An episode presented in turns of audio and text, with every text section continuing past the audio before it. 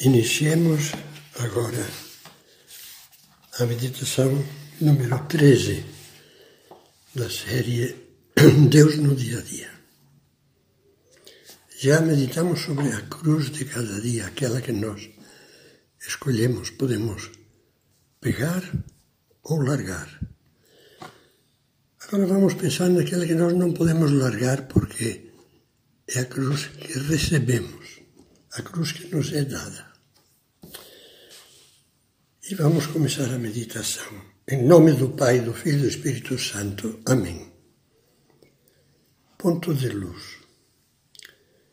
Quando nós, os cristãos, passamos mal, é porque não damos a esta vida todo o seu sentido divino.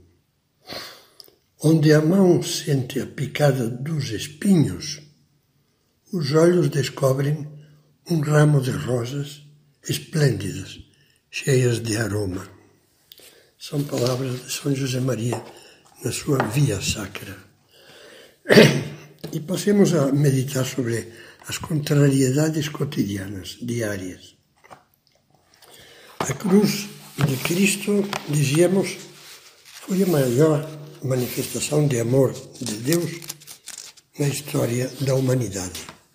Disso todos nós estamos bem cientes e, e, e convencidos. Porque na cruz contemplamos o coração que tanto amou os homens, como Jesus dizia a Santa Margarida Maria.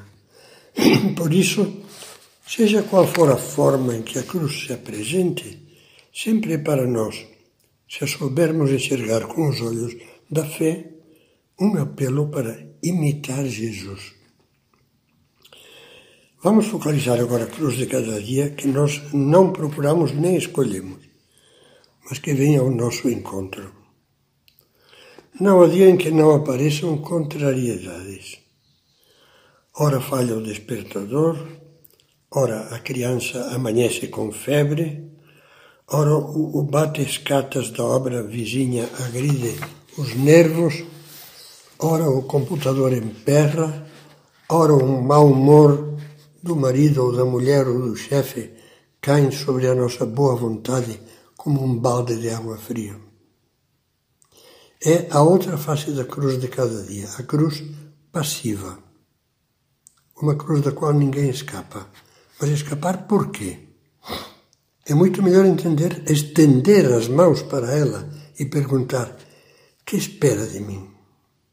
Naturalmente a cruz não falará, mas Deus sim e responderá: Quero ajudar-te a dar mais, a ser menos avarento do teu tempo e dos teus planos, a ser mais paciente, mais desprendido, mais generoso, mais compreensivo com o próximo, menos apegado ao prazer e à vida mansa, mais penitente. Na estação de Via Sacra que fala de Simão Sireneu, o homem que voltava do campo e foi obrigado pelos soldados a carregar a cruz de Jesus, São José Maria comenta: às vezes a cruz aparece sem a procurarmos. É Cristo que pergunta por nós. Peçamos a Deus que nos ajude a ouvi-lo, porque é tão fácil escutar-nos só a nós mesmos. Essas queixas, outra vez, agora mais essa. Assim não dá para trabalhar não é possível aguentar tanta desordem. Falaram na loja que trariam aquela peça, perdi uma manhã inteirinha e lá me dizem que ainda não chegou. Nada de queixas, xingamentos ou gritos que evidentemente não nos santificam. O importante é descobrir o que Deus nos pede através das contrariedades cotidianas. Pode pedir-nos, por exemplo, que vejamos aquela cruz com a paciência e a fé, que vejamos nela a mão de Deus, o trabalho do artista divino que nos quer polir, purificar. Não te queixes de São José Maria se sofres. Lapida-se a pedra que se estima, que tem valor. Dói-te, deixa-te lapidar com agradecimento, porque Deus te tomou nas suas mãos como um diamante não se trabalha assim um pedregulho vulgar. que lutemos para ver o lado bom daquelas pessoas, é o que Deus nos pede, que nos irritam. E assim nos tornemos mais compreensivos e que, passado o ardor da irritação, procuremos tratá-las com coração pacífico, com gestos amáveis. Também Deus nos diz que o pai e a mãe devem se dar conta de que se o filho está ficando impossível, talvez seja, ao menos em parte, pela sua falha em dar-lhe a educação que precisa, uma dedicação afetuosa unida a uma grande firmeza. Ou então, Deus quer que não fiquemos atolados na frustração dos fracassos. Que ofereçamos a Ele pedindo por alguma intenção importante o mal-estar produzido pelo nosso insucesso, por um trabalho estragado, por um mal-entendido que nós não provocamos. Ao mesmo tempo, perguntemos-nos a nós mesmos: por que é que isso me contraria? Será porque é absurdo? Porque é injusto? Porque é mal intencionado da parte dos outros? Nem sempre. Se enxergássemos o fundo da nossa alma, perceberíamos que certas contrariedades, corriqueiras e normais na vida de qualquer pessoa, têm como causa a nossa falta de caráter. Contrariam-nos porque batem, batem em uma virtude fraca. Há outras cruzes que também podemos chamar cotidianas não por serem como uns pequenos aborrecimentos diários, mas porque, sendo mesmo sofrimentos graves, Deus permite que nos acompanhem dia após dia, cotidianamente, por meses, por anos e às vezes durante a vida inteira. Todos conhecemos na nossa vida ou na vida de pessoas queridas esse perfil da cruz.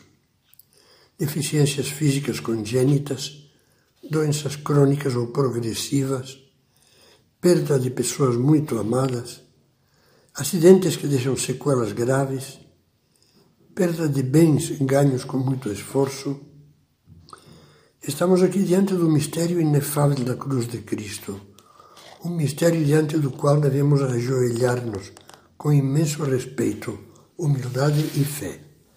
Deus está querendo associar-nos à sua cruz salvadora.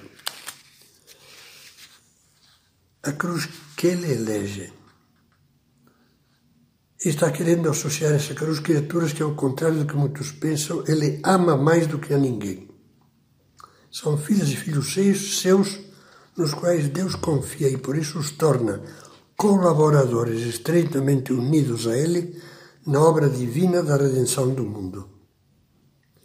Uma mulher paralítica que, na imobilidade do seu leito, oferece o seu sofrimento pela salvação das almas, reza constantemente o terço, sofre com paz, sempre sorri e tem para todos uma palavra boa, provavelmente está fazendo mais pela salvação do mundo do que cem pregadores tíbios, mornos. São João Paulo II, na, na, na sua carta apostólica sobre a dor que salva, escreveu estas belas palavras. O Redentor sofreu em lugar do homem e em favor dos, do homem. Todos os homens têm a sua participação na redenção. E cada um dos homens é também chamado a participar daquele sofrimento por meio do qual se realizou a redenção é chamado a participar daquele sofrimento por meio do qual foi redimido também todo o sofrimento humano. Realizando a redenção mediante o sofrimento, Cristo elevou ao mesmo tempo o sofrimento humano ao nível da salvação, da redenção. Por isso, todos os homens, com seu sofrimento, podem tornar-se participantes do sofrimento redentor de Cristo. Neste mundo em que, ao lado de tantas bênçãos de Deus e tantas pessoas boas, se deixam sentir com força ventos e tempestades de, de pecado, as almas generosas que sofrem com amor, unidas ao Senhor, são como que outros Cristos, que contrabalançam, abraçados à sua cruz, o peso dos crimes do mundo.